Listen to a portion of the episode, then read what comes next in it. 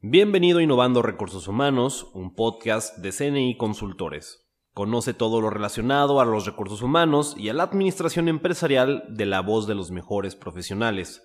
Formemos juntos empresas más competitivas, orientándolas hacia la gestión del talento humano. Comenzamos. Hola, ¿qué tal? Muy buenas noches. Gracias por estar de nuevo en un webinar de esos que nos trae eh, CNI para eh, tocar temas de súper interés. Hoy, hoy tenemos un tema que para materia de construcción es sumamente importante y nos referimos al CIROC. ¿Cuál es el tema que vamos a tocar hoy? Específicamente es cuáles y cómo son las obligaciones en materia de construcción. Y para eso, bueno, hoy de nuevo nos acompaña la maestra Carla Rojas y te recuerdo un poco de ella. Ella es licenciada en Contaduría Pública, es egresada de la Universidad Autónoma de Guadalajara, tiene una maestría en Seguridad Social y es licenciada en Derecho por parte del Centro de Estudios Superiores. Además, cuenta con cursos por parte de la Universidad de Harvard.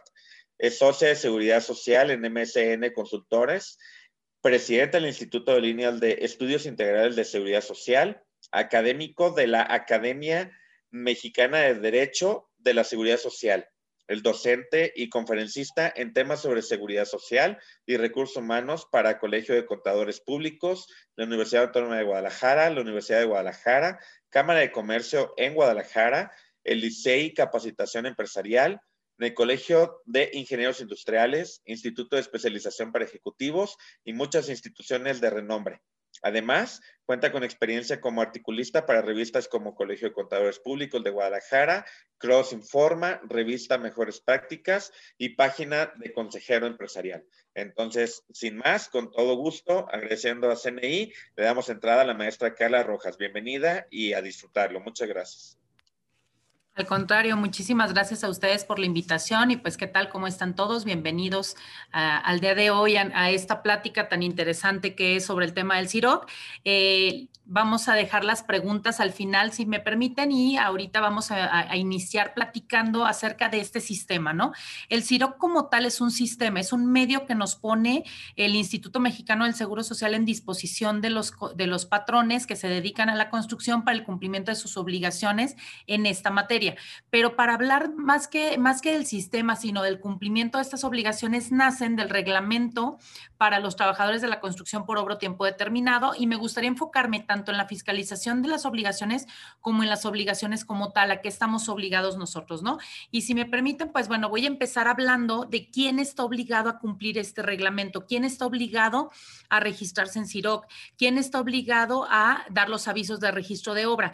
Y hablamos de CIROC porque es la plataforma actual aunque no quiero dejar de mencionar que el SATIC, que es el formato anterior en donde se presentaban la información, sigue vigente para algunas obras, nada más para dejarlo ahí pendiente, ¿no? Eh, ¿Quién es al quien le corresponde este, cumplir con, este reglamento para los trabajadores de la construcción por obro tiempo determinado, pues justamente a quienes cumplan con estas condicionantes y el artículo primero de este reglamento nos dice que todo lo que tenga que ver con este reglamento lo tendrán que atender las personas físicas o morales que se dediquen y fíjense bien, ahí nos empieza a hacer una distinción, ¿no? ¿Quiénes? Quienes se dediquen de forma permanente o esporádica, uno, a la actividad de la construcción y Ojo, quiero hacer este hincapié y que contraten trabajadores por obra o tiempo determinado. ¿Por qué digo que quiero hacer un hincapié en esa, en esa letra, ¿no? Que tiene mucho significado. Porque eh, hablando jurídicamente, para que se dé un supuesto, es decir, para que ocurra la aplicación del reglamento, la I significa que tienen que ocurrir estas dos cosas de manera simultánea, no es una u otra. ¿Sale? No es una U o una O, ¿no? O sea, no es una opción, es una obligación que tienen que ocurrir las dos. Por lo tanto, lo que tenemos que analizar primero es a qué te dedicas como empresa y qué hacen tus trabajadores. Porque si se dan cuenta, el reglamento a quién regula es a los trabajadores, no a las empresas. Por eso es que es muy importante que entendamos esta situación. Y para entenderlo un poquito mejor, vamos a desmenuzar este reglamento que en su este, artículo tercero nos dice que los trabajadores que están contratados de manera permanente, ¿sale? Es decir, permanentes o indeterminados, esos se regirán por la ley del Seguro Social y sus otros reglamentos, no por este eh, reglamento. Oye, pero sí se dedican a la construcción, sí, pero no son trabajadores por tiempo u obra determinada. Por lo tanto, no te correspondería para nada cumplir con nada de lo que dice este reglamento. ¿Qué quiero decir con eso? Oye, por ejemplo, un caso rápido, ¿no? Yo, yo me dedico a instalar cocinas y entonces traigo a 10 instaladores por diferentes obras instalando cocinas. En ese caso, si te dedicas a instalar cocinas y estás haciéndolo en diferentes, este, en diferentes lugares, pues entonces estamos hablando que no te corresponde, porque son los mismos 10 personas, no te corresponde presentar un SATIC, un CIROC. Yo sé que esto que estoy diciendo en ocasiones nos, eh, llama la atención ¿Por qué? Porque la problemática, si se fija, no está en el reglamento y con el IMSS, ahí nos podemos defender. Nuestra problemática está principalmente con este con nuestros clientes, que nuestros clientes son los que nos exigen a través de los contratos y las cláusulas contractuales que nos registremos. Pero entonces el cliente está exigiendo algo que por ley no nos correspondería hacer y entonces yo les recomiendo que esto lo discutan con su cliente antes de firmar esos contratos y se otorguen los elementos necesarios para demostrar estas situaciones, ¿no? Por otro lado, tenemos eh, que además tienen que ser que se dediquen a la actividad de la construcción. Y eso, el propio artículo primero, fracción segunda, nos dice que actividades de la construcción son todas aquellas actividades en donde nosotros tenemos que este, crear, instalar eh, y, y, este, construir, ¿no? Ampliar un inmueble, un inmueble. Pero cuando estamos hablando de bienes muebles, nos dice sí, siempre, cuando, siempre y cuando esos bienes muebles son incorporados o instalados en el bien inmueble. ¿Qué significa esto? Hablaba yo de las cocinas integrales, hablo, por ejemplo, de los baños, hablo de un tema de aires acondicionados, en donde el bien mueble, en el momento que se adhiere al bien inmueble, forma parte del inmueble. Y en ese caso se convierte en una obra de construcción. Pero ¿qué pasa si yo lo que hago es fabricarlos para una obra, pero yo no los instalo? Entonces, a mí no me correspondería. Oye, sí los instalo, o más bien, sí voy, los pongo, pero no están adheridos porque son, hay, aires acondicionados, sabemos, ¿no? Que ya está las instalaciones, o sea, ya están los, los ductos, ya está todo hecho, la casa ya está adaptada para eso y lo único que yo hice fue llegar y ponerlo. En ese caso, no sería obra de construcción porque no estás eh, adhiriéndolo tú al inmueble como tal, los ductos ya estaban hechos y no tuviste que hacer nada de albañilerías, déjenme decirlo de esa manera, ¿no? En donde tú tuvieras que hacer este, eh, aberturas en, en, la, en en lo que es las paredes, boquetes que después tienes que resanar, etcétera. No hiciste ese proceso, por lo tanto no es construcción. Entonces ahí es importante que entendamos como esta distinción un poquito, ¿no? Entendiendo entonces que primero yo tengo que saber si es que me corresponde nuestro reglamento desde la óptica de que realice construcción y además la haga con trabajadores por obro tiempo determinado, en ese momento me corresponde todo lo que dice el reglamento. Oye, ¿qué dice el reglamento? ¿Quiénes deben de cumplir este reglamento? El reglamento lo deben de, cumplir propietarios, contratistas y subcontratistas. Y voy a hablar de un tercero que aunque no viene mencionado en el reglamento, está previsto como un subcontratista, pero con una naturaleza distinta, que son los intermediarios laborales. Ustedes cuando están llenando el CIROC se van a encontrar un módulo que así dice, ¿quién eres? Propietario, contratista, subcontratista o intermediario laboral. Estamos hablando de los prestadores de servicios de personal o outsourcing. También están obligados a presentar todos estos documentos, ¿no? ¿Por qué? Porque entonces están teniendo... Eh, trabajadores por obra tiempo determinado en una obra de construcción. Y entonces ahí entramos con el tema en donde también se tiene que cumplir, que normalmente está incluido como un subcontratista, pero con una naturaleza distinta. ¿Cuáles son estas obligaciones que tienen este, los propietarios de las obras principalmente? Nosotros estamos eh, hablando de que el propietario va a ser responsable y va a tener que presentar todo lo que es el, el, CIROC, los avisos de registro de obra, etcétera, siempre y cuando tenga trabajadores de por medio, porque si no tiene trabajadores de por medio, me va a regresar. Ni siquiera estoy en el supuesto de que me aplique el reglamento, ¿sale? ¿Qué pasó? Cuando existía el SATIC, había una situación muy eh, sui generis, muy chistosa, pues, que se daba.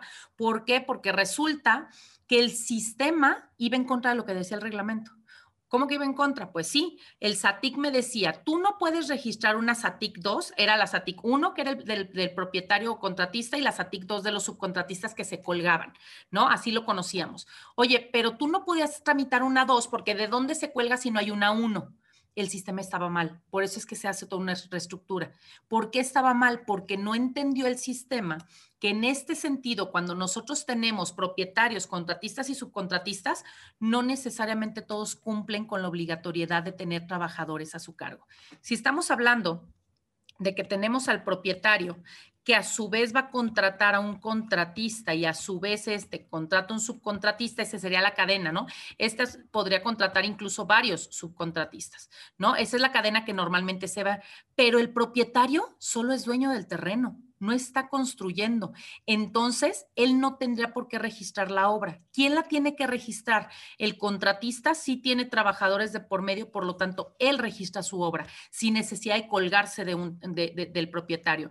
Oye, Imaginemos que el contratista tampoco tiene trabajadores, porque hoy en día se dan mucho el tema de la administración de obra, ¿no? Entonces, no tienen trabajadores y los que lo tienen son los subcontratistas. Entonces, de manera individual, los subcontratistas tendrán que registrarse sin colgarse de absolutamente nadie, de manera individual. Oye, pero ¿cómo van a conectarlos a la obra? Hoy se conectan con algo que se llama ubicación de obra, es decir, el domicilio de la obra. No necesitan un número de folio específico para colgarse de la obra de un tercero. Nada más vas a manifestar el RFC de quien te contrata y eso es todo. Eso es algo bien importante de entender porque hoy en día la gente sigue queriendo que, forzosamente, ah, no, no me registré porque el principal no me dio el registro. Es que aunque no te lo des, si a ti te toca, te tienes que registrar tú solo. No necesitas el del principal y no es una excusa que el principal o el que te contrata no haya registrado la obra, ¿sale? Hay que analizar si a ese principal o ese que te contrató le correspondía o no registrar la obra. Entonces, los propietarios van a ser responsables siempre y cuando no demuestren que no tienen trabajadores. Si demuestran que no tenían trabajadores involucrados, que todos los subcontrataron, entonces el propietario empieza a perder un tema de responsabilidad solidaria que vamos a hablar un poquito más adelante. Los contratistas, que son aquellas personas que se hacen cargo de la obra en su totalidad, ya sea por un contrato a precio alzado, costos unitarios, con elementos propios para realizarlo ellos, en ese supuesto, un contratista en estricto sentido debería de tener con hacerlo con sus propios trabajadores. Tendría que hacerlo con sus propios trabajadores. Más puede contratar subcontratistas para ciertas fases de obra especializadas, como lo son, pues a lo mejor la este, herrería, la carpintería y demás. Ese es el deber ser, incluso en el Código Civil también nos lo establece de esa manera. Hoy en día se han creado varias estrategias en donde el propietario contrata, les decía, a un gerente, a una gerencia de obra. Esta gerencia de obra, el, de lo que se encarga es de administrar la obra, pero ellos no construyen. Por lo tanto, no le deberíamos de dar el nombre de contratista porque ni son sus elementos propios, ni son con sus trabajadores o no tiene trabajadores de por medio. Entonces es complicado. Él entraría como un subcontratista adicional al propietario. Ahí esas estrategias yo les invitaría que si las están manejando, evalúen correctamente el cómo es que están vinculando todo esto, sobre todo para que puedan encontrar la materialidad y la sustancia económica de estas operaciones, porque el día de mañana podemos tener una consecuencia de no colgarnos o no llamarle de manera correcta a quienes están involucrados en estas obras principalmente, ¿no?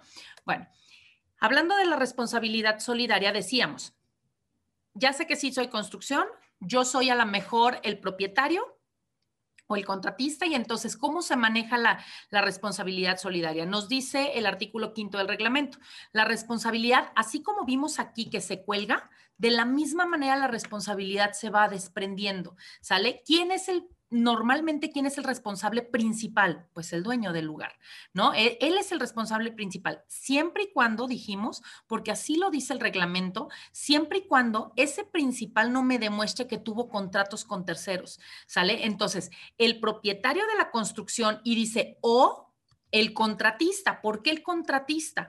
Porque dijimos que el contratista era quien y se iba a encargar de la, obra al 100% con trabajadores y con elementos propios a su cargo. ¿Estamos de acuerdo? Por eso dice, o uno u otro van a ser el responsable principal. Oye, pero ¿qué pasa si yo soy el propietario, pero todo lo subcontraté y no tuve contratista, tuve solo subcontratistas. Ah, ok, entonces en ese caso cualquiera de ustedes van a ser responsables de las cuotas eh, que se causen a cargo de, en el caso del propietario del contratista, en el caso del contratista de los subcontratistas, ¿no? Es donde empezamos a ver esa cadena. Pero fíjense en qué momento voy a ser responsable solidario. Esto es algo bien importante y es la base de toda defensa ante el instituto. En el supuesto que no acredite la celebración de un contrato de intermediación. Es decir, si yo no acredito contrato entre nosotros, sí soy responsable de lo que se haya construido. Pero si a mí llegan me tocan la puerta como propietario y me dicen, hey, tu contratista, eh, digo, tu obra no la registraste y no pagaste cuotas. Ah, no, no lo hice porque mira, aquí están mis contratos con Juan, Pedro y Pablo y entonces ahí está quién las hizo y en qué porcentaje lo hicieron y aquí están los contratos de cómo es que se hizo. ¿Ok? ¿Qué tendría que hacer el instituto? El instituto lo que tendría que hacer es ir y buscar a Juan, a Pedro y a Pablo para que entonces cada uno demuestre si cumplió o no con sus obligaciones, porque yo ya tengo el, contrato de por medio. Oye, pueden, si ellos no pagan, pueden regresar conmigo, es muy difícil. El procedimiento de responsabilidad solidaria que hasta hoy tenemos en el artículo 15A de la ley del Seguro Social nos establece que en el procedimiento prácticamente para que volvieran a tocarle la puerta al propietario, tendría que haber habido forzosamente ya un acto de fiscalización para los, eh, subcontratistas o el contratista que yo les di los contratos, ellos haber determinado que hubo una omisión y que estas personas no atendieran la omisión. Atender la omisión significa que paguen, que la impugnen, es decir, si se defienden, ya la atendieron, no tienes por qué venir conmigo. O que la aclaren. Cualquiera de esas tres es una atención, pero el instituto lo que dice es, oye, pero es que no me quieren pagar. Bueno, ese es tu problema. Tú como órgano fiscalizador, ve, fiscalízalos, ejecútalos, si es necesario, embárgalos, acábate la empresa si es necesario. No tengo yo por qué cubrir esas cuotas y eso es defensa. Nosotros hoy en día llevamos varios casos de defensa en este sentido y la verdad es de que es dificilísimo que te puedan fincar una responsabilidad solidaria. Por eso es que es importante que entendamos estos conceptos y que entonces todo parte de la base de el contrato, si se fijan, la importancia del contrato para yo poder desprender la responsabilidad solidaria. ¿Hasta dónde sí me toca mí de obligación hasta este momento, por ejemplo? Como propietario, si no tengo trabajadores, lo que me toca es este, tener todos mis contratos en orden, ¿sale? Y contratos bien, con todas sus características. Sobre todo, hay cinco características básicas que nos marca el Código Civil para decir que es un contrato, ¿sale? ¿Cuáles son esas cinco características? Para que tomen nota. La primera es eh, los datos de las partes. Los datos de las partes significa el que nosotros debemos de tener eh, el nombre o razón social, RFC, CURP, en caso de persona física preferentemente, número de registro patronal. Eso es importantísimo porque en el artículo quinto, fracción primera, sale fracción primera, nos dice que eh, los propietarios eh, son responsables a menos que acrediten con un contrato que contenga cuando menos y nos dice tres requisitos. Razón social, domicilio fiscal, no el de la obra, domicilio fiscal y número de registro patronal. Yo le agregaría RFC, CURP en caso de persona física, ¿no? O sea, serían los datos que yo agregaría. Si quieres adicional, un domicilio adicional al fiscal, adelante. Segundo dato. El primero dijimos eh, los datos generales. El segundo dato es cuál es el objeto de la obra. ¿Qué significa el objeto de la obra? Que le contrataste. Y tú puedes ser tan específico o tan genérico como tú quieras ser, ¿no? O sea, eso va a depender de ti. Puedes súper detallar qué es lo que estoy contratando, pero puedes en un renglón ponerle la contratación de la instalación de 10 ventanas de aluminio con un grosor de tanto más cuánto para la casa tal. Ya, ya lo dije, en dos, tres renglones, se acabó. ¿Puedo ser mucho más detallado? Sí, claro. Tercer dato, el importe. Y el importe tiene que ser importe este, de la obra completa, ¿no? El importe eh, este, de la obra, el costo. Cuarto dato, el cuarto dato es la vigencia del contrato, es decir, cuando inicia, cuando termina. Y fíjense, voy a hacer un paréntesis hasta aquí. Todos esos datos, al ser un contrato inicial, son estimativos. Estimativos es decir, pues yo le voy a contratar una, este, el que me haga eh, la instalación de 10 ventanas de aluminio de tal calidad y tal situación. Pero ya cuando estoy viendo, me instala la primera, la segunda y digo, oye, esta quiero que a lo mejor traiga un grosor distinto o quiero que traiga más cosas o necesito una ventana más porque también ya me di cuenta que vamos a hacer una ventana extra. Puedo ir adecuando esos contratos, puedo ir haciendo adendums, anexos al contrato en donde yo vaya adecuándolo. No significa que como ya hice un contrato inicial así tiene que quedar, pero si es preferencia que pongamos una fecha de inicio y fecha de término probables. Yo sé que no siempre van a ser las fechas definitivas, para eso hablaremos más adelante de cómo eh, justificar lo que fue al final de la obra, ¿no? Y entonces tenemos este, la vigencia del contrato, que era el cuarto dato, y el quinto dato, y no menos importante, la voluntad de las partes plasmadas a través de la firma. Si tú tienes esos cinco datos, ya es un contrato, no importa si fue en una hoja o en 100 hojas. Yo sé que estamos acostumbrados a los procesos jurídicos en donde son hojas y hojas y hojas de cláusulas obligacionales, que de esas cláusulas obligacionales justamente hablo cuando digo que el tema de, este, de, aguas con lo que firman con el cliente si a ti no te tocaba presentar CIROC y, firmas que si aceptas presentar CIROC, porque entonces, ¿qué crees? Lo vas a tener que presentar. Más adelante hablo de ese tema. Entonces, ya tenemos un contrato y ese contrato es el que a mí me va a avalar, que yo ya te di IMSS, el contrato en donde viene el nombre, el domicilio y el número de registro patronal, a quién debes buscar y a quién le debes de cobrar. Por lo tanto, no necesita eh, tener un tema de finca responsabilidad.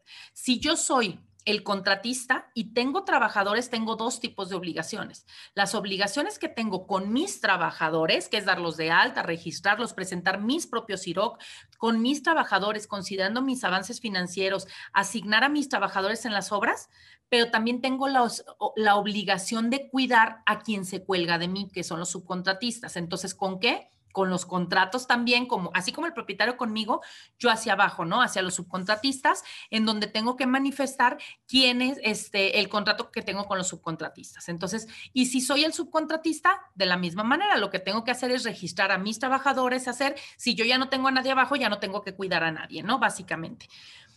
Les decía hace un momento que todo parte del contrato, todo parte del contrato. De verdad, el que no tenga contratos, estamos, híjole, en un grave problema. Hoy en día, hago otro paréntesis, hoy en día hay una un programa de fiscalización muy fuerte por parte del IMSS, y les digo muy fuerte porque traemos bastantes casos en toda la República, muy fuerte este, por parte del IMSS de fiscalización de acuerdo al artículo 18 con, la, con los propietarios y los contratistas. ¿Por qué? Pues no traen lana y ya saben que siempre en construcción va a haber lana. Entonces, ¿cómo estamos defendiéndolos? Justamente nos estamos yendo a un juicio, a un recurso de inconformidad de los créditos que están emitiendo, que son de millones de pesos muchas de las veces. ¿Y qué es lo que nos ayuda? Los contratos. Casos ganados solamente con buenos contratos. Entonces tengamos cuidado con esa parte, ¿no? El contrato.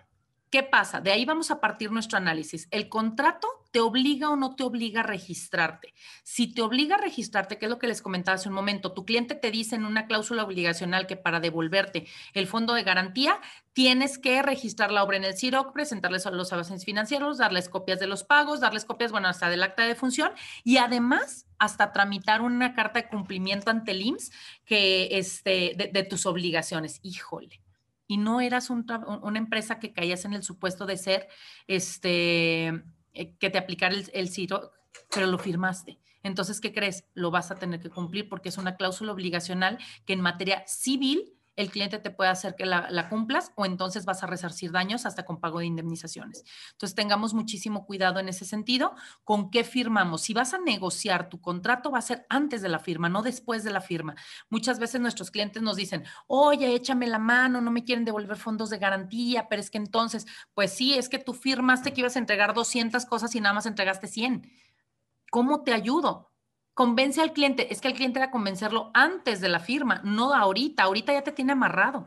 Me explico, entonces, no digo que no lo hemos logrado, hemos eh, gestionado, buscado plan A, B, C, D, F, G, cómo hacerles que les devuelvan fondos, pero ya se volvió mucho más complejo. Entonces, sí los invito a que revisen sus cláusulas obligacionales, ¿sale?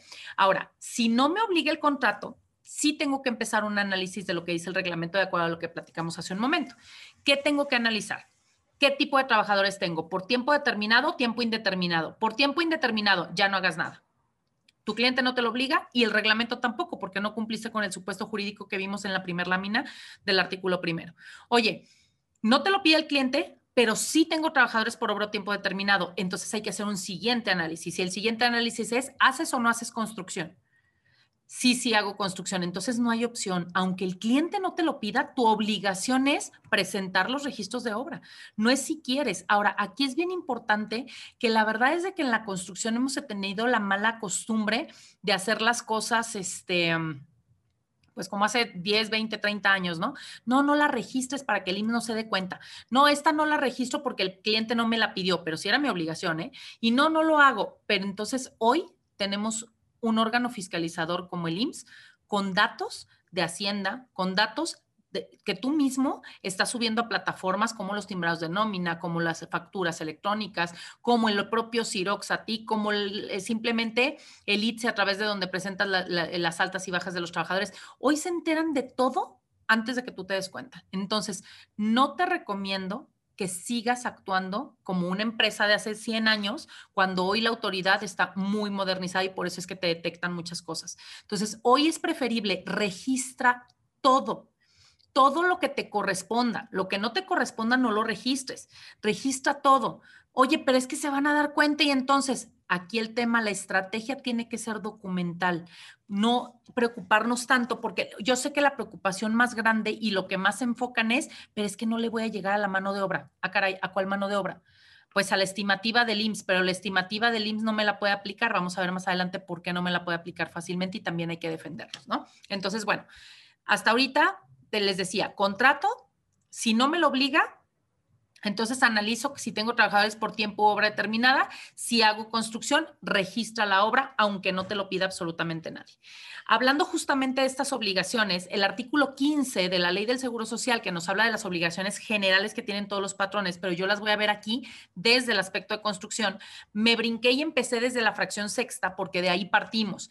La fracción sexta de ese artículo 15 nos dice que deberán pagar cuotas obrero patronales, los patrones de la construcción, aunque no puedas determinar cuáles son los trabajadores a quienes les vas a pagar las cuotas por el incumplimiento de las fracciones anteriores. Esto, señores, se llama artículo 18 del reglamento de construcción, que le llamamos estimativa.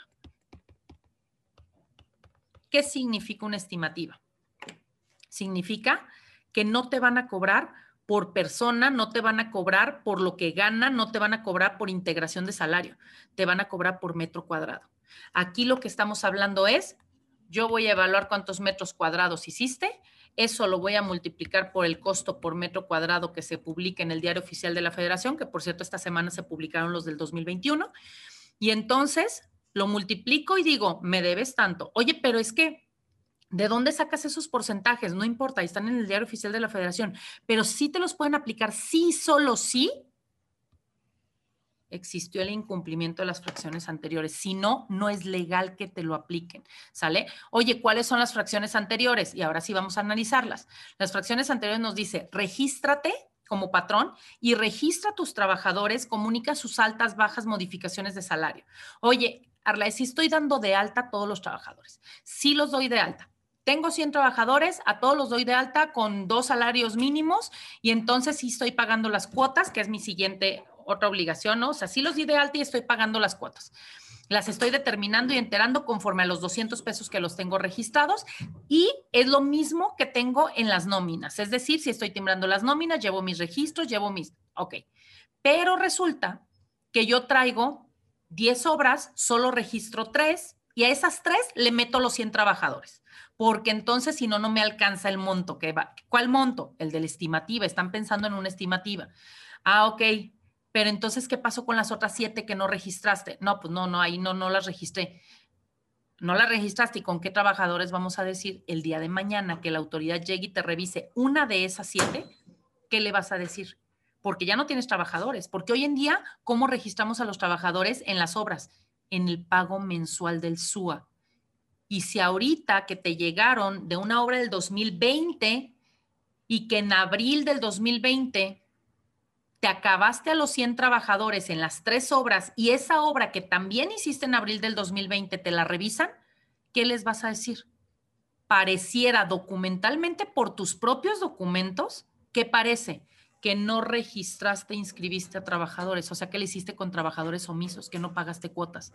Oye, pero sí las pagué, sí, pero tus propios documentos dicen que esos trabajadores que dices que pagaste, ya te los acabaste en tres obras. ¿Con quién hiciste las otras siete? Con trabajadores que no existían. Y ahí nos vamos a meter solitos en la boca del lobo para que entonces nos apliquen el artículo 18 del reglamento del cual queremos huir. Por eso mi recomendación es registra todas tus obras, administra a tus trabajadores en las obras como los tengas que administrar. Quien te tiene que demostrar, si tú haces todo legalmente hablando, quien te tiene que demostrar ahora que no pagaste de manera correcta es el IMSS. Porque tú sí le vas a demostrar, aquí está mi registro de obra, aquí están mis trabajadores, aquí están las cuotas pagadas, aquí están mis subcontratistas, aquí están mis contratos, ahí está. Yo digo que debiste haber pagado un millón de pesos y nomás pagaste 500 mil. Demuéstrame que son un millón de pesos. Contable y documentalmente demuéstrame que eran un millón de pesos. El IMSS no lo va a poder demostrar. Pero mis estimativas me dicen millón de pesos pero tus estimativas es un cálculo tipo castigo por yo no haber cumplido y no significa que estén apegados ni a la realidad y mucho menos a la ley. ¿Qué significa esto? A la realidad a qué me refiero? A que, por ejemplo, llega a pasar, ¿no? Eh, empresas que se dedican a instalaciones diversas o a, cuestiones de este. Eh, instalaciones eléctricas, por ejemplo. En instalaciones eléctricas, el IMSS dice que debiste haber pagado el 25% del monto de contrato en mano de obra y de ahí te quiere cobrar cuotas. ¿Qué quiere decir esto? Que si tú tienes un contrato de un millón de pesos por el 25%, debiste haber pagado en mano de obra 250 mil pesos y a eso aplica el 30% en cuotas, ¿no? Entonces estamos hablando este, que debiste haber pagado cuarenta y tantos mil, cincuenta mil pesos, ¿no? Ok, debiste haber pagado cincuenta mil pesos y nada más pagaste 20. Oye, pero ¿de dónde saco lo demás si al final del día de verdad no me gasté 250 mil pesos en mano de obra? ¿Cómo lo hago? Ah, es que será un castigo.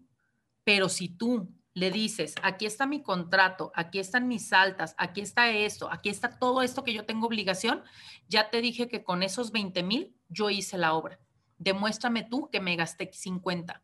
Es muy complicado, casi imposible que te lo pueda demostrar, por eso es que ganamos los casos. El tema es que generalmente tenemos miedo de hacer la parte legal documental. Y no estoy hablando que paguemos bien o mal, ¿eh? eso ya será otro tema y otro curso, pero si documentalmente todo está cuadrado, no vas a tener un problema. Entonces, bueno, esas tres fracciones, nos faltan dos fracciones más que se vinculan con parte del artículo 18, en donde nos dicen que nosotros debemos de proporcionar los elementos necesarios para determinar existencia, naturaleza y cuantía de las obligaciones.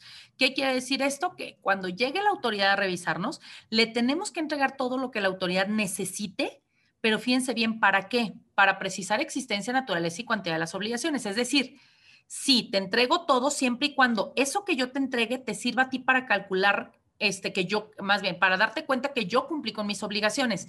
Además, me tienes que decir, de acuerdo a la fracción quinta, en donde yo estoy obligado a permitir inspecciones y visitas domiciliarias, qué tipo de acto de fiscalización me estás haciendo para saber qué tipo de información te entrego. Es muy distinto un acto de fiscalización que un medio de corrección. Medio de corrección es para el patrón. Acto de fiscalización es para el IMSS. Entonces, y lo comento porque esto es parte de lo que les pasa muchísimo en la vida diaria. El, cliente te pide, necesito una carta. Y entonces me dicen, oye, es que fui al IMSS a pedir una carta de cumplimiento y entonces me está determinando diferencias. Desde ahí estamos mal. Esa frase no, no, no, no puede existir. ¿Por qué no puede existir? Porque si tú fuiste a hacerte un medio de corrección, ¿por qué el IMSS es quien te está determinando diferencias? Que no eres tú quien las debe de determinar. Y si tú lo hiciste, ¿bajo qué modalidad? Y es algo que les pregunto constantemente, ok, ¿qué hiciste? ¿Corrección patronal o dictamen? No, bueno, yo fui con el IMSS y le dije que quería y entonces me pidió información, fui, se la llevé y entonces me está determinando. O sea, todo es amigable. Ni estás en un acto de fiscalización ni estás en un medio de corrección, estás en un acto de corrupción, que es algo totalmente distinto, ¿eh? Aguas. Medio de corrección era que tú hubieras hecho todo el procedimiento de acuerdo a si es corrección patronal o si es dictamen, todo el procedimiento que nos establece el artículo 179 y 156 del RASER. y tiene plazos y formas. Debiste haber presentado un aviso de que te ibas a corregir a través de la Corp 01, ese es el formato, el haber presentado todas tus cédulas durante los 40 días hábiles siguientes a que se fue autorizada, el que tú pagaras las diferencias de, la, de este, que debías, el que el instituto después de que pagaste las diferencias tiene 20 días para pedirte información adicional de manera formal a través de un requerimiento y demás tú entregarles información y después de eso emitirte una carta de cumplimiento de obligaciones. ¿Estás en eso? No, pues no. Tampoco estás en un acto de fiscalización, porque un acto de fiscalización, estos tres son por ley y estos tres son por el reglamento de construcción, o sea, solo le aplican a la construcción. Los primeros tres nos aplican a todo mundo, construcción o no. Y entonces también, si estás en un acto de fiscalización, ¿en cuál estás? en una visita domiciliaria, revisión de gabinete, inspección técnica o en construcción, artículo 12A, 12B o 18. Si no sabes ni siquiera en cuál acto de fiscalización estás, seguramente también te vas a equivocar. ¿Por qué? Porque cada uno de esos actos de fiscalización depende de qué tipo de acto es el tipo de información que estés obligado a entregar para poder demostrar. No en todos los actos se entrega todo lo que el IMSS quiere. Ahí es en donde nacen los abusos de parte de la autoridad. Claro, y yo entiendo, tú necesitas una carta para que te vuelvan fondo de garantía y entonces mejor voy, me arreglo con la autoridad, le doy una lana y entonces acá y, ya tengo una carta de, de algo que a lo mejor ni siquiera necesitaba pagar. Es parte de también entender cuáles son los conceptos en donde estamos para saber cuáles son nuestras opciones para poder defendernos en este sentido, ¿no? Y por eso les quiero platicar, por ejemplo, aquí hay un ejemplo muy claro de, una tesis, ¿no? ¿Qué pasa? Dentro de sus obligaciones está, y me voy a poner aquí rápidamente. Oye, si me toca registrar la obra, va, ¿cuáles son tus obligaciones? Registrar la obra en el CIROC, presentar tus incidencias, ¿Qué son las incidencias? Las incidencias es el decir este, las altas, bajas modificaciones de salario, ¿sale? Esas altas, bajas modificaciones de salario, esto a través del SUA e ITSE. Eso nosotros lo tenemos que, este, eh, al momento que vamos a hacer el pago, ¿sale? Necesito pagar cuotas obrero patronales. Cuando yo hago el pago, otra obligación es hacer la referencia del número de CIROC en cada trabajador. Es decir, cada trabajador en qué obra se encuentra. Esa es una obligación que de verdad la han omitido desde que nació el CIROC y de verdad es una salvación, como no tienen una idea, es un elemento muy importante y que hoy el IMSS lo está tomando en su contra para no hacerles válidas ciertas este, aportaciones, se van a tener que ir a defensa. ¿Por qué a defensa si hubieras llenado las cosas en su momento, en tiempo y forma? Hoy necesitamos cambiar muchísimo la estrategia de cómo estamos actuando y cómo estamos este, generando la información y sobre todo, insisto, hablando de este tema de, este, de obligaciones, ¿no? Los pagos mensuales y bimestrales que yo tengo que estar haciendo. Además, aquí ya va una obligación, aquí está la de incidencias de altas, bajas, el SUA, pagar las cuotas en donde yo esté referenciando a los trabajadores. La siguiente es el que yo tengo que este, presentar mis avances financieros estos son cada bimestre, cada bimestre yo tengo que meterme al CIROC y estarle diciendo cómo voy avanzando en la obra. Oye, yo hice un contrato de un millón de pesos, ahorita avancé en este bimestre de ese millón de pesos, 50 mil, en el siguiente bimestre ya llevo esos 50 más 100 del bimestre siguiente, llevo 150, de esos 150 llevo 300 y así hasta llegar al término de la obra en donde yo termine con los, eh, el millón de pesos, ¿no? Y por último, tenemos el aviso de término. Ojo con este. El aviso de término también es una clave fundamental. ¿Por qué? Y es de donde quiero tomar este, este, esta tesis jurisprudencial. Hay muchísimas tesis y hay muchísimas este, eh, jurisprudenciales aisladas y de todo tipo, es aislada, eh, jurisprudenciales eh, aisladas y demás, y muchos casos ganados en función de esto. en construcción, pues artículo 18, artículo 12. Hoy me quiero enfocar en esta porque justamente el cumplimiento de las obligaciones te van a salvar de un artículo 18 de que te quieran cobrar costo por metro cuadrado. Nosotros ahorita estamos con una estrategia con un cliente en donde no me revisaste y hoy, hoy yo le estoy cuestionando a la autoridad y le digo, ¿verdad que como ya no me revisaste, mi obra está bien? Confírmamelo. Y están vueltos locos porque no saben qué contestarnos en función de esto. Pero bueno, ahorita les platico eso. Entonces, mis obligaciones básicas son esas. Obviamente, previo a eso, el tema de contratos, ¿no? Y después de eso, yo le, bueno, el acuse de el aviso de término, yo lo vincularía a, otra obligación mm, del momento, ¿no? hay que hacer o adendums al contrato para entonces en un adendum final decir en cómo quedó. Dijimos que al inicio tú hiciste un contrato de un millón de pesos, pero hiciste más ventanas o hiciste menos ventanas o las hiciste con un grosor distinto y fuiste modificando este, los contratos durante la ejecución de los mismos al final a lo mejor no hiciste un millón, hiciste 800 mil y no hiciste 10 ventanas, hiciste 20. Oye, como hice más, sí, pero con menos grosor o menos calidad. Ah, bueno, entonces si cambió del contrato original, hay que hacer o anexos, adendums al contrato y yo recomendaría que si no te quieres aventar todo un proceso del anexo al contrato, al menos cartas recepción de cartas entrega recepción de obra, ¿sale? En esas cartas entrega-recepción de obra, lo que tú debes de poner es, ay Dios, perdón, lo que tú debes de poner es básicamente qué fue lo definitivo, cuál fue el objeto, el, objeto de la obra definitivo, cuál fue la vigencia definitiva del, del, periodo, o sea, inició, yo había dicho en el contrato que del primero de enero al 30 de abril y realmente terminé hasta mayo. Ah, me va a decir desde el 1 de enero hasta el 30 de mayo realmente terminó. No hice un millón, hice 800 mil, va a decir que en realidad del millón no se ejecutaron el millón, se hizo 800 mil, que el objeto eran este, 10 ventanas con tales características y se hicieron 15 con otras características. Eso lo voy a decir en el, en el en, la carta de entrega-recepción o en los anexos. Es importantísimo todo ese ciclo. Sale todas esas obligaciones si tú las tienes cumplidas y sobre todo, ya presentaste tu aviso de término. El artículo 12A, hace yo, rato yo hablaba de eh, estos, ¿no? Hay que revisar estos puntualmente de qué se tratan. El 18 es la estimativa del costo por metro cuadrado que todo el mundo conoce. El 12B es cuando, cuando toma información de terceros relacionados conmigo. Justamente hoy en la oficina recibimos uno en donde a quien están revisando es a mi, mi, cliente. O sea, a él están revisando la obra, no a mí. Pero a mí me mandan uno en donde me dicen, de acuerdo al 12B, eres responsable, eres este tercero relacionado con la obra y quiero que tú me entregues esta esta información para validar entre tu cliente y tú lo que ocurrió. Y entonces también me pueden revisar derivado de otras revisiones o derivado de lo que el SAT les dijo, de lo que el banco les dijo, de lo que la, este, el, el, impuesto estatal u otras organizaciones, ¿no? Y el 12A lo que nos dice es que la autoridad tiene, fíjense, de esos seis procesos que yo les estoy diciendo, seis actos de fiscalización, solamente este tiene, ay Dios, 90 días hábiles para hacerme esa revisión. Si no me hace esa revisión en 90 días hábiles, ya no puede revisar mi obra. Si yo cumplí con todo esto, si yo cumplí con todo esto, no me podía aplicar un artículo 18 porque ya dijimos que no. Si a mí me llega un 18 y yo le demuestro que cumplí con todo, se acaba la revisión porque no podía habérmelo hecho. ¿Sale?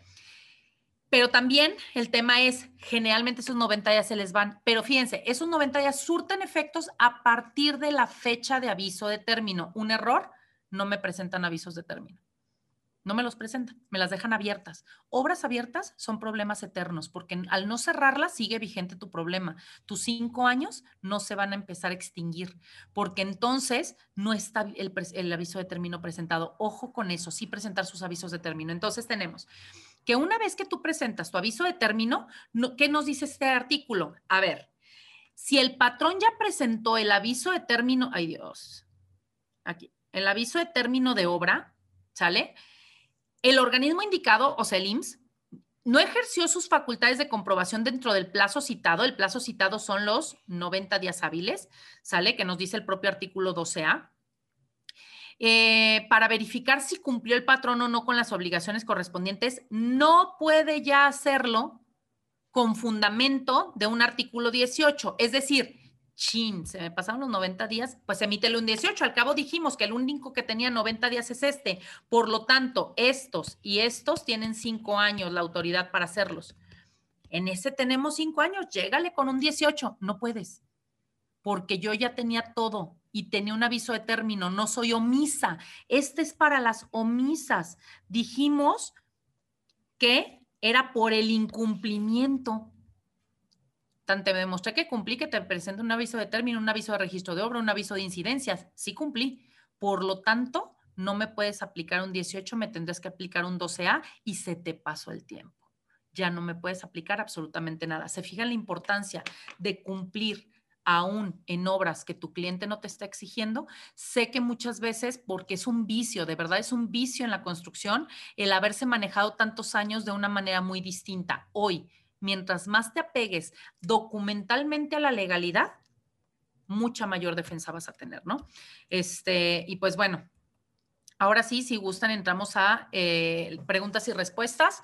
Este, eh, por mi parte sería todo. Yo quedo a sus órdenes para cualquier duda que hayan tenido al respecto. Veo que tengo aquí una de Tere que dice, ¿qué pasa?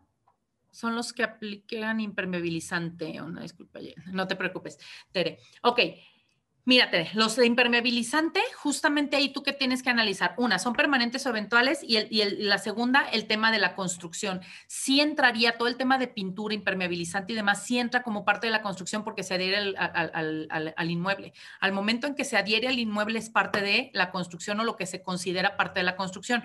Sí podemos decir, tú no te puedes llevar el, el impermeable, ¿no? Por ejemplo, yo les decía, oye, con los aires acondicionados, ¿es un bien mueble? Sí, en el momento que se instala, si yo lo quito, dejo el boquete. ¿Estamos de acuerdo? Entonces, sí se instala, sí es construcción. El tema es que lo hago con permanentes. Generalmente ahí es en donde caemos. El tema de impermeabilizantes es algo similar, ¿no? Sí, eh, impermeabilizantes, pinturas y de ese tipo de cuestiones sí se consideran construcción. Sin embargo, hay que ver con qué tipo de trabajadores lo haces. Otra problemática que se van a poder este, encontrar es una que nos está hablando de cuando yo en la misma obra voy a utilizar permanentes y eventuales, aguas, porque rompiste con una regla. Al tener eventuales, así sea uno, fíjate, tienes 40 gentes permanentes trabajando en una obra y metes un eventual, le diste en la torre vas a tener que presentar CIROC por ese, porque acuérdense que el reglamento a quien regule es a los trabajadores y con uno que tengas le diste en la torre a la estrategia, ¿no? Hablaban hace un ratito sobre el tema de que estamos en la Cross Nacional en, este, y en Cross Informa, lo pueden buscar así, ¿no? Cross Informa, acabamos de escribir un artículo respecto a esto en lo particular por si les interesa leerlo. Eh, veo las demás preguntas. Eh, ¿Qué pasa si al momento de aplicar el monto de un bimestre se puso una cantidad mayor que realmente no se puede corregir? Fíjate, sí, sí, que hay, hay tres datos que jamás se pueden corregir en los CIROX. El RFC, si tú ya le pusiste un RFC de quien te contrató, no lo puedes volver a modificar. El domicilio de, que, pongas tampoco lo puedes volver a corregir. El, el bimestral, una vez que lo pusiste, tampoco lo puedes corregir. Y el cuarto dato, que es del origen, cuando tú das de alta la obra hay una casilla que dice observaciones. Esas observaciones tampoco las puedes volver a mover, nada más son una vez en la vida. ¿Qué te recomiendo? Si le pusiste, allá nos pasó a nosotros y sobre todo porque no te respeta los centavos. Y nos pasó cuando inició el CIROC, ¿no? Cuando nadie sabía todavía cómo funcionaba. Primer registro de bimestral y se le puso en lugar de ponerle un millón novecientos, no sé qué, quedó en 100 millones por el tema de los centavos, ¿no? Bueno, ahí, ¿por qué nos lo permitió? Fíjense, 100 millones, ¿por qué nos lo permitió? La obra era de cientos de millones.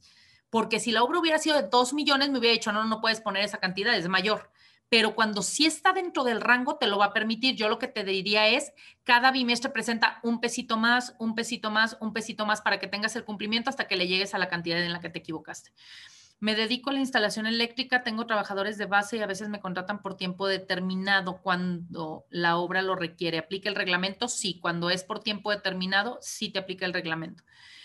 Ya tengo todos los documentos, presento mi aviso de término y mi cliente me pide la CORP 01 para pagarnos el fondo de garantía. Lo que te está diciendo es que te corrijas, Héctor. Ahí nada más yo lo que te diría es la corrección. Tú podrías presentar la CORP 01, ¿eh? Pero si no tienes nada que corregir de acuerdo a la CORP, sale porque la CORP, ojo, no es costo por metro cuadrado, es documental contable. Y si no traes diferencias contables, eh, te la van a dar por abandonada. Pero si tu cliente con la CORP 01 se da y no con la contestación, preséntale y que te la den por abandonada, no pasa nada, ¿no? Eh, Angélica Palomino, ¿qué tal? ¿Qué es lo que se debe considerar en los reportes bimestrales? ¿Los pagos del IMSS o los gastos de todos los subcontratistas? Angélica, muy buena pregunta. En los bimestrales es todo lo que lleves pagado al momento del contrato, directos, indirectos, en todos los sentidos, hasta con la utilidad si quieres, o sea, todo lo que tengas hasta el momento ejecutado, no pagado, no facturado, ejecutado, ¿sale? Lee, la autoridad tiene un término una vez que emitió el crédito para notificarlo? Sí, este, o sea, si ya, ya tienen un crédito fiscal, una vez que a ti te emiten el crédito fiscal, que quiero pensar Si es derivado de un 18, tiene seis meses para que una vez que tú le entregues información, emite un crédito fiscal, ¿sale? O sea, hablando de, de, si ya hizo un acto de fiscalización. Si no ha hecho un acto de fiscalización, primero tiene que hacer un acto de fiscalización, emite el crédito fiscal y entonces, este, depende del acto, tiene plazos. Eh, yo estoy hablando del 18 porque es el más común, ¿no? Si estás en otra modalidad, habría que analizarlo. No es lo mismo, por ejemplo, la última acta parcial de una visita domiciliaria que te lo establece el Código Fiscal a decir un artículo 18. Si, hago, si sí hago construcción, pero doy de alta a los trabajadores por tiempo indeterminado como estrategia para no presentar CIROC, ¿se vale? No, no se vale y te voy a decir por qué no se vale, Tú podrás hacer lo que quieras, ¿eh? Pero se van a dar cuenta que no es cierto porque vas a estar presentando altas, bajas, altas, bajas, altas, bajas. Además, los tienes también este, finiquitándolos constantemente en tus timbrados. Entonces, tú ponle permanente y si quieres así, regístralo, pero al final del día te van a demostrar que no fueron permanentes, que se acabó la obra y se acabó el trabajo. Entonces, sí te pueden tumbar esa estrategia si no es de hecho indeterminado, no de, no de contrato, ¿sale? No documental, te lo van a demostrar simplemente con las altas y bajas e incluso con las nóminas. Francisco, ¿qué pasa si yo ya envié mi aviso de terminación de obra con un monto determinado y posteriormente se hace un adendum al contrato de la obra para la disminución del monto. Lo único que tienes que hacer es que también tú tienes que tienes una posibilidad de actualizar el CIROC y entonces lo actualizas con un monto menor sin problema. O sea, le, pones este que hay una reducción del monto, ¿no? Sin problema. Leo el otro chat. Este, los 90 de revisión son naturales o hábiles. Hábiles, Sandra.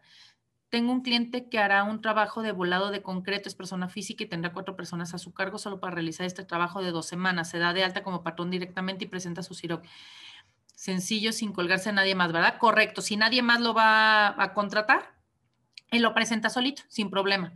La esencia, buenas tardes. Para el registro del CIROC como, ay, perdón para el registro del CIRO como contratista y no hay registro del propietario, dice una leyenda que no nos proporciona el número de obra y es donde entra la ubicación de obra. Correcto, Plasencia. Ahí lo que tienes que hacer, Montserrat, ahí lo que tienes que hacer es, como no tienes, te dice, no, y tú vas a poner tu RFC, ¿sale? Y digo, tú, tú, el RFC de quien te, contrató, perdóname. Y entonces tú vas a poner tus datos y, vas y tú eres quien vas a registrar la obra. Ubicas tú la obra y cuando la ubicas te va a arrojar de comprobante un folio numérico, no alfanumérico, solo números. Vuelves a entrar al mismo módulo y en donde te pedí el número de quien te, te contrató, le vas a poner los numeritos del folio numérico que te dio el, el, aviso de obra y ahora sí te va a dejar registrarlo y como resultado te va a dar un folio alfanumérico, es decir, con la letra C y numeritos, eso significa que, que ya pudiste registrar tu obra.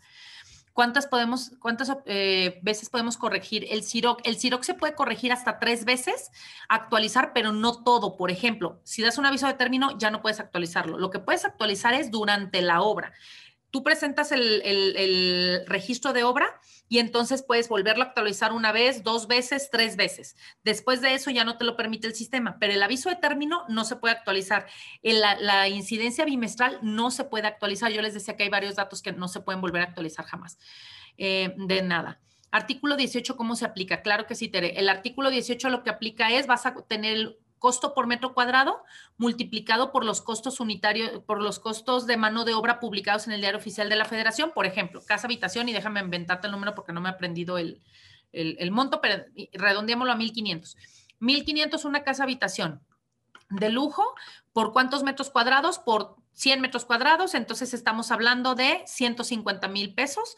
Esos 150 mil pesos se supone que fueron de mano de obra multiplicado por las cuotas. Redondealo 30%, estamos hablando de 50 mil pesos de aportaciones, ¿no? O sea, lo hice muy genérico, pero pues hay que hacer el cálculo real en función de los metros cuadrados que digan en tu licencia, en función de los costos reales y en función de las cuotas, ¿no? Esa es la forma en que se hace el artículo 18.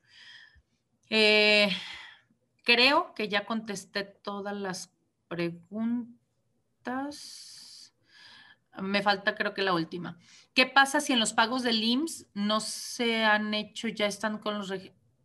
No, no se ya hecho, no están. Ok, que, en los pagos del IMSS no están los registros de obra. Fíjate que si es retroactivo, o sea, si es de meses anteriores, no te puedes regresar a corregir eso. Podrías meter un escrito libre, eh, interponer un escrito libre en donde manifiestes esto a la autoridad, pero ya hemos tenido los casos que la autoridad nos contesta y nos dice, ah, tú mismo dices que estás mal, entonces corrígete.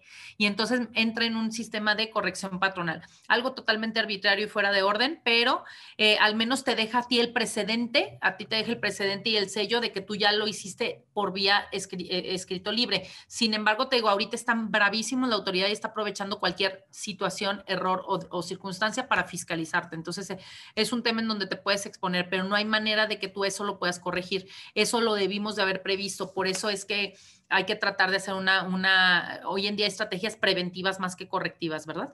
El promedio de las cuotas, ¿a qué te refieres? Ah, bueno, mira, rápidamente. Les voy a compartir una pizarra, nada más para, si me lo permiten, ahí está. Nosotros tenemos costo por metro cuadrado, imaginen que son los 1500 por casa habitación, ¿sale? ¿Cuántos metros cuadrados tiene esa habitación? Este, 100 metros. Por lo tanto, son los 150 eh, mil. Sí, son 150 mil, ¿va?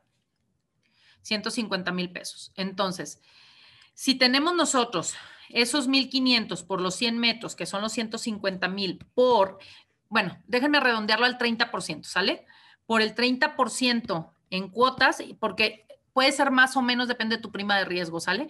Nos dan 45 mil pesos a pagar en cuotas. Esto, esto ya son cuotas obrero patronales a pagar, más actualización y recargos. Esto se le llama base de mano de obra. Así es como hacen un artículo 18. Sale de toda la estructura.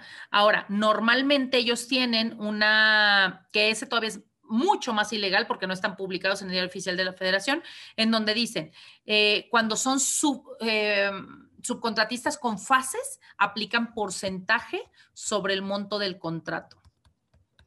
No aplican metros cuadrados. Esto es para la casa completa, ¿sale? Entonces, bueno, ahí está el cómo es que se hace de manera general, ¿no? Digo, obviamente lo estamos viendo de manera muy general.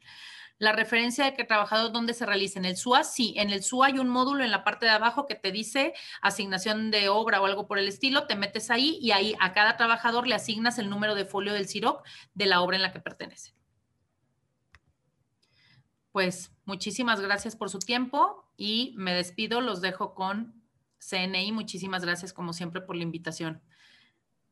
Estoy a sus órdenes. El material se los dejé a CNI, tal vez se los hacen llegar en breve. Muchas gracias. Muchas gracias, maestra Carla, como siempre, eh, muy puntual y muy clara en, la información que, nos transfieres. Entonces, muchas gracias, gracias a todos los que se conectaron.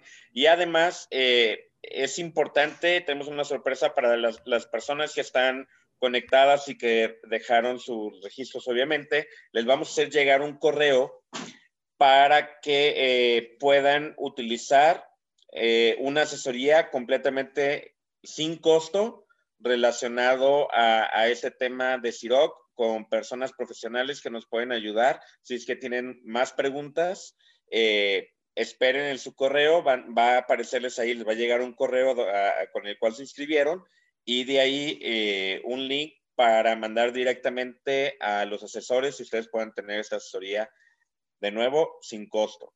Muchas gracias a, a CNI Consultores por traernos estos eh, temas tan importantes y de relevancia. Y gracias a ustedes también por conectarse eh, cada 15 días con nosotros en CNI. Bendiciones a todos y que tengan muy buenas noches. Eso es todo por este episodio. Confiamos en que la información brindada te será de provecho para el desarrollo de tu organización. Síguenos en redes sociales para que no te pierdas nuestros próximos webinars y cursos gratuitos completamente en vivo. Muchas gracias, nos escuchamos pronto.